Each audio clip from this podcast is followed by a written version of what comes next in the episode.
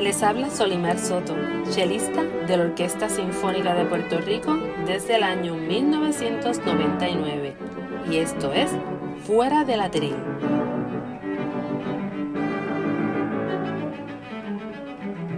Bienvenidos a mi podcast.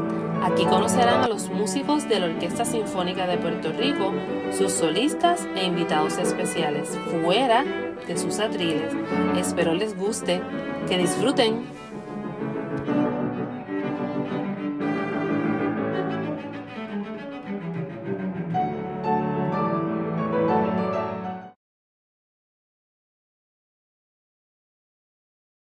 Saludos, les habla Solimar Soto. Muchos me conocerán por mi trayectoria como chelista de la Orquesta Sinfónica de Puerto Rico desde el año 1999. Otros quizás me conozcan por los años que he estado trabajando activamente en el ámbito de la música de cámara clásica, algo que me encanta hacer a la vez de tocar en la orquesta sinfónica o también me conozcan por mis años como profesora de cello o de música de cámara. Pero últimamente muchos me conocen como la creadora de este proyecto llamado Fuera del Atril. Fuera del Atril es un proyecto que concebí en mayo del año 2017. ¿Por qué fuera del atril? ¿Qué significa esto? Me puse en tercera persona, me puse en la posición de el público que va a ver la orquesta. Muchas veces la he tenido también porque he tenido la oportunidad algunas veces de no tocar en ciertas piezas y puedo ver la orquesta sentada desde el público. Y pensando en ese público que nos va a ver, pensé qué piensan los que vienen a ver una orquesta sinfónica sobre esos músicos que están en el escenario. Porque para el público debe ser algo fascinante, pero a la misma vez es un misterio porque estos músicos entran al escenario con sus mejores atuendos negros, con sus etiquetas o toxidos, tocan un concierto completo con la mayor seriedad y concentración del mundo, reciben amablemente el aplauso de su público, se retiran del escenario y ya. Lo que quiero que el público sepa y que a la misma vez sacie su curiosidad es que hay una vida, hay una carrera, hay un antes y un después de ese concierto.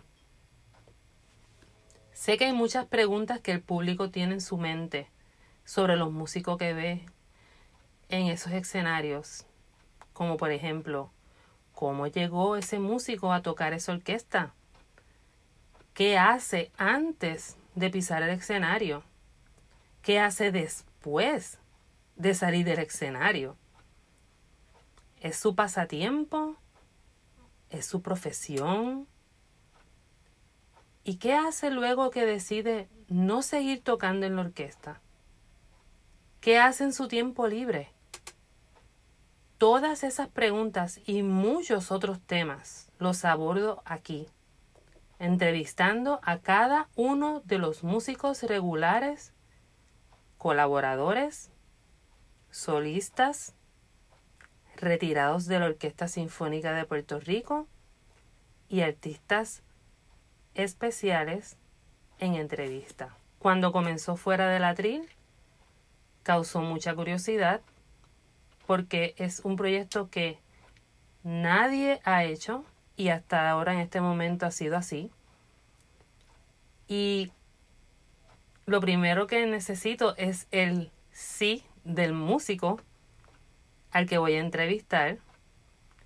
Y al principio, los primeros músicos que entrevisté les causó curiosidad, a la misma vez muchas preguntas, pero sin esas primeras entrevistas no hubieran surgido las otras. Así que agradezco a esos músicos quienes fueron los primeros en ser entrevistados y a los cuales van a escuchar a través de este podcast en entrevista.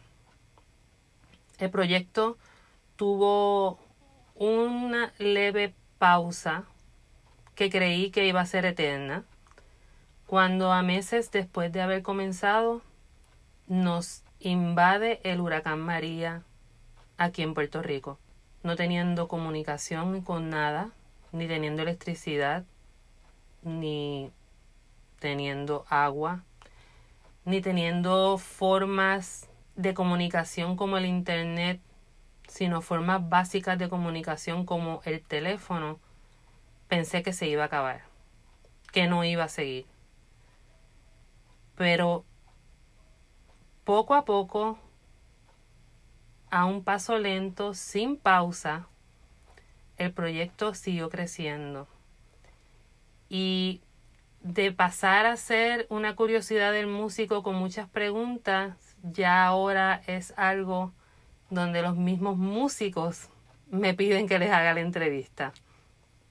He tenido unas experiencias buenísimas, he tenido unas experiencias de aprendizaje increíbles con este proyecto. He crecido mucho como músico, he crecido mucho como persona escuchando a mis compañeros hablar, a los solistas de la orquesta hablar.